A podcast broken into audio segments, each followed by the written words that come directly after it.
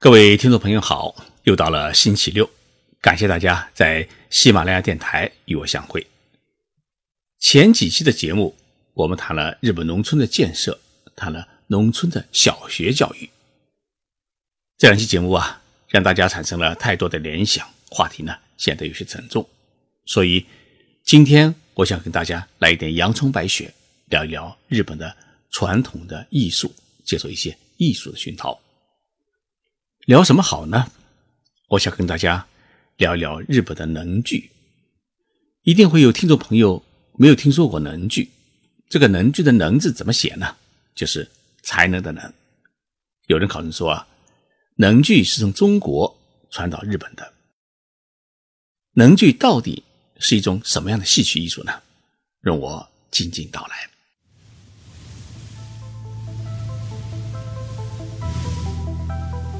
任你波涛汹涌，我自静静到来。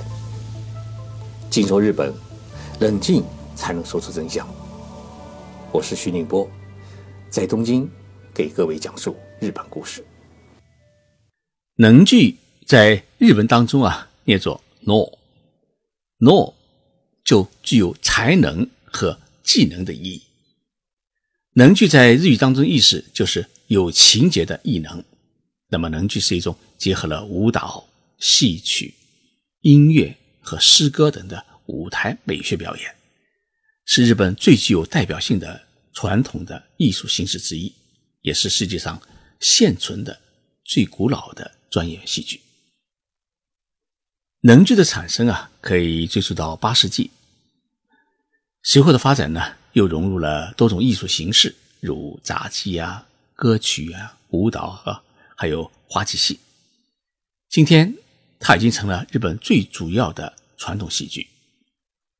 十世纪之后呢，中国的散乐的输入促进了日本杂耍艺术的发展。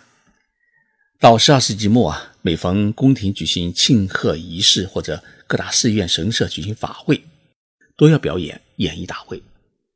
在这个基础上面，就产生了一种带有一定情节的歌舞剧，叫元乐能。后简称为“能”。在民间，农民请丰收时也要表现艺能表演，称为“田乐能”。到十四世纪初，全国出现了许多的能剧团，他们一般的都有贵族的赞助，并巡回在寺院、神社或者节庆的场合演出。京都一带呢，出现了四大剧团，其中以节其座，它的剧团势力呢最大。十四世纪时，有一位出色的戏剧作家兼演员，叫关阿弥。他呢将元乐改革成为能乐。他创设的表演艺术呢，基本上就被演习到今天。室町幕府倒台子后啊，能乐得到了军事领袖丰臣秀吉的赞助。那么，到了十七世纪，能乐成为德川家康将军一家的官方的参赛。到了明治时期，能剧在一批优秀的艺术表演家的知凿的坚持，以及得到了不少贵族的赞助，得以继续发展下去。今天人数不多，但是非常热情的观众继续支持能剧，相当数量的业余爱好者呢，通过交纳各种费用来学习和支持能剧的发展。能剧表演的是一种超现实的世界。其中的主角人物是以超自然的英雄的化身形象出现的，由他呢来讲述故事，并完成整个剧情的推动，加上伴奏唱念，构成了一部高雅的音乐剧。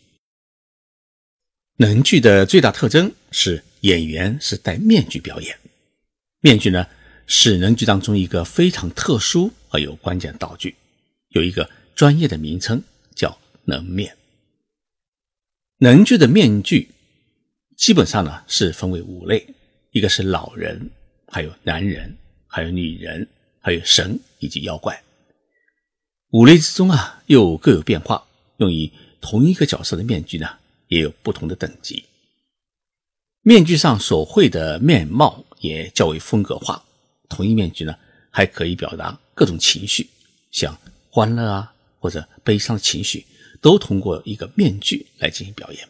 可以说，能剧的面具将人活生生的表情啊全部否定掉了，将人物的内心逼真的刻画在假面的脸上，而不再用其他表情。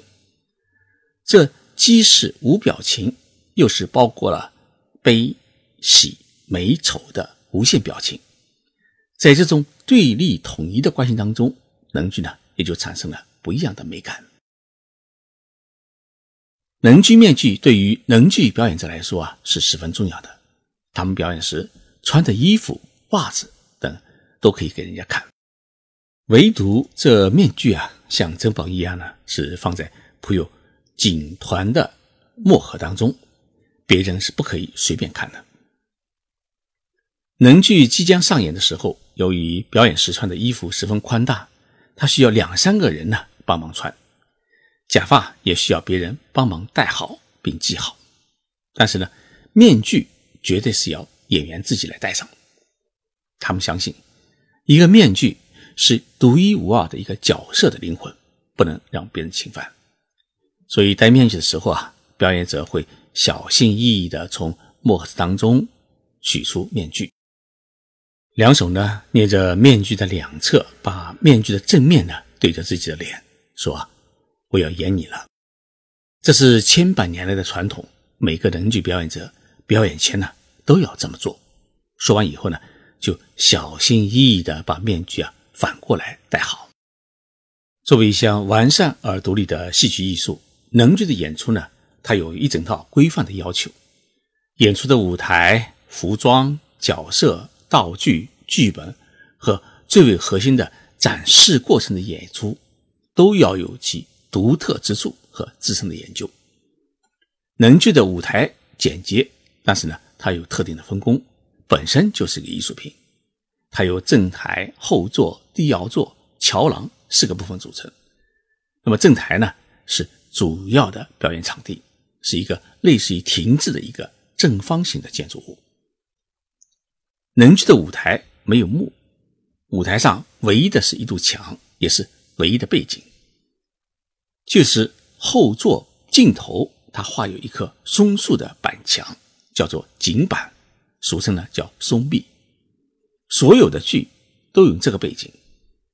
那么地摇座又称为是右廊，在正台的右侧，是突出于台柱之外的一个窄窄的走廊。能剧中的合唱队一般都安排在这里。那么后座和底摇座总体来说是为演出服的场所。整个舞台是很开放，观众在任何角度都能很好的观看表演。舞台的陈设呢也十分简单，通常而言是极少出现两个以上道具，而这少数的一两个道具呢又各有风格。与能剧的光秃秃的舞台形成鲜明对比的是，演出的服装是十分的鲜艳和豪华。服装的色彩是艳丽，图案呢是考究，大多数呢是用丝绸的质地，精工刺绣。由于穿的十分复杂，演员穿戏服时啊是需要几个人一起协助。那么这一套行头，再加上某些演出当中啊，还要戴上红色或者白色的假发，舞台的视觉的效果啊，事实上是十分可观的。与多数戏剧角色众多的特点不同，日本能剧的角色呢比较少，一般艺术戏啊只有两到三个演员表演。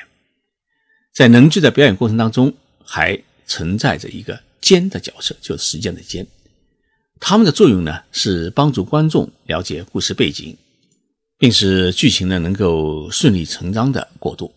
他们只道白而不歌舞，所以呢被称之为狂言，类似于我们中国京剧当中的一个跑龙套的角色。